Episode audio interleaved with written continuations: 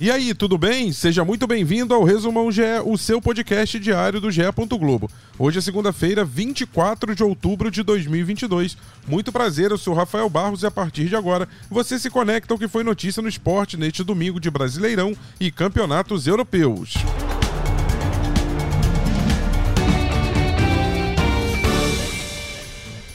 O Grêmio está de volta à Série A. Depois de golear o já rebaixado Náutico nos aflitos por 3 a 0, o imortal tricolor garantiu a volta à divisão de elite matematicamente. Os gols da partida neste domingo foram marcados por Bitelo duas vezes e Lucas Leiva.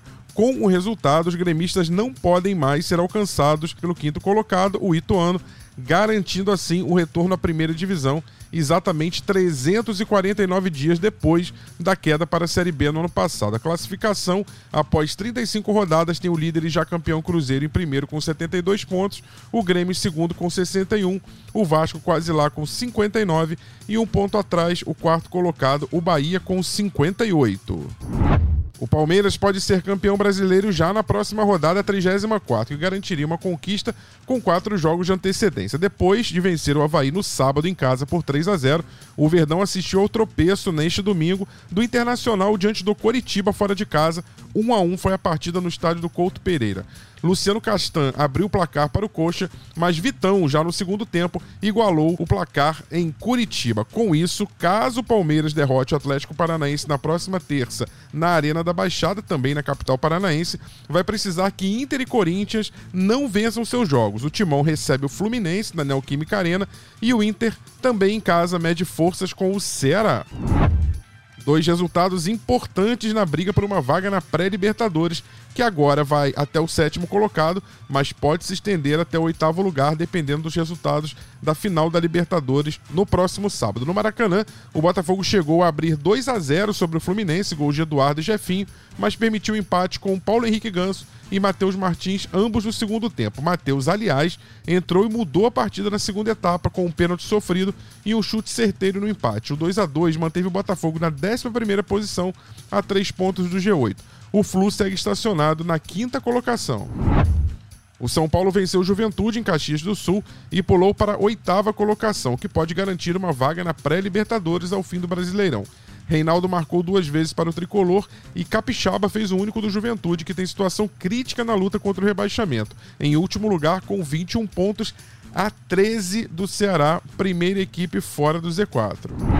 Duas partidas envolveram times que lutam contra o rebaixamento. Em confronto direto, Atlético Goianiense e Ceará se enfrentaram no estádio Antônio Ascioli, em Goiânia. E o time da casa levou a melhor com um gol de Lucas Gasal no primeiro tempo. O resultado deixou o Dragão, que fecha o Z4, a um ponto do próprio Ceará, primeiro time fora da zona de rebaixamento. Outro ameaçado de descenso, Cuiabá, em antepenúltimo, recebeu Goiás e perdeu. Pedro Raul e Vinícius deixaram o Esmeraldino em vantagem já com 20 minutos de jogo. Na segunda etapa, Daverson diminuiu para os cuiabanos. O Dourado tem 31 pontos e está a 3 do primeiro time fora do Z4, como já dissemos, o Ceará. Campeonato Espanhol Dembélé foi o grande nome da vitória do Barcelona sobre o Atlético Bilbao no Camp Nou. Foram dele as assistências para os gols de Sérgio Roberto, Lewandowski e Ferran Torres. Ele também fez um. O placar de 4 a 0 mantém o Barcelona em segundo lugar de La Liga, a três pontos do líder isolado Real Madrid. O Campeonato Argentino conheceu neste domingo seu novo campeão. E olha que curioso. Garanto que você já passou por essa situação como torcedor pelo menos uma vez na vida. O Boca Juniors jogava em casa contra o Independente e levantaria a taça com uma vitória simples, qualquer que fosse o resultado da outra partida envolvendo o Racing que era o time, o rival que poderia tirar o título do Boca. Só que o Boca Juniors empatou em casa com o Independente 2 a 2 e passou então a depender do seu maior rival, o River Plate, que no mesmo horário virou para 2 a 1 um jogo que perdia para o Racing. Então, com isso, os torcedores do Boca festejaram os gols do River e festejaram principalmente uma defesa de pênalti do goleiro Armani, que também é goleiro da seleção argentina, hoje goleiro reserva do Emiliano Martinez. Foi difícil com drama, mas foi. O Palmeiras é o único representante brasileiro nas semifinais da Taça Libertadores Feminina, disputadas no estádio Casablanca, em Quito, no Equador. Comandado por Ricardo Belli, o Verdão saiu atrás com a cunha para as chilenas. Mas, aos 26 minutos do segundo tempo, Catrina empatou aos 37 e Dai Silva fez o gol da classificação do Palmeiras sobre o Santiago Morning, o time chileno. Esse gol da classificação da Dai foi aos 50 minutos, 5 de acréscimos. Então o Palmeiras está classificado para enfrentar agora o colombiano América de Cali. E no outro lado da chave, o Boca Juniors, que eliminou o Corinthians com uma vitória por 2 a 1 enfrenta outro colombiano, Deportivo Cali, que também eliminou um brasileiro, no caso, as brasileiras da Ferroviária. Você já ouviu os novos podcasts do GE? O Partiu Qatar traz histórias, curiosidades e o caminho de cada seleção rumo à Copa do Mundo. Toda quarta e sexta, uma seleção diferente, como num álbum de figurinhas, até completar as 32. E o É Campeão mostra a trajetória do título de grandes clubes brasileiros que fazem aniversário redondo neste ano de 2022.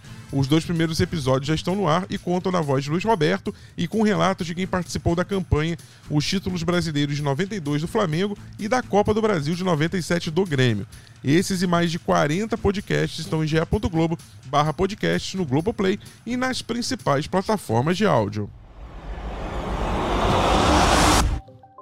A agenda dessa segunda tem Campeonato Brasileiro da Série A, o último jogo que completa a 33ª rodada. O Fortaleza recebe o Atlético Mineiro no Castelão às 8 da noite com transmissão do Sport TV e do Premier. Este foi o Resumão GE, podcast diário disponível no ge.globo, no Globoplay, na sua plataforma de áudio preferida e também pela Alexa. É só pedir para a Alexa tocar as notícias do GE, ge.globo barra podcasts. Siga, assine, se inscreva e favorite. Assim você recebe uma notificação sempre que sair um novo episódio. Este episódio conta com a minha coordenação de Rafael Barros e a gerência de André Amaral. Eu me despeço por aqui, voltamos na madrugada dessa terça-feira. Um abraço e até a próxima. Tchau!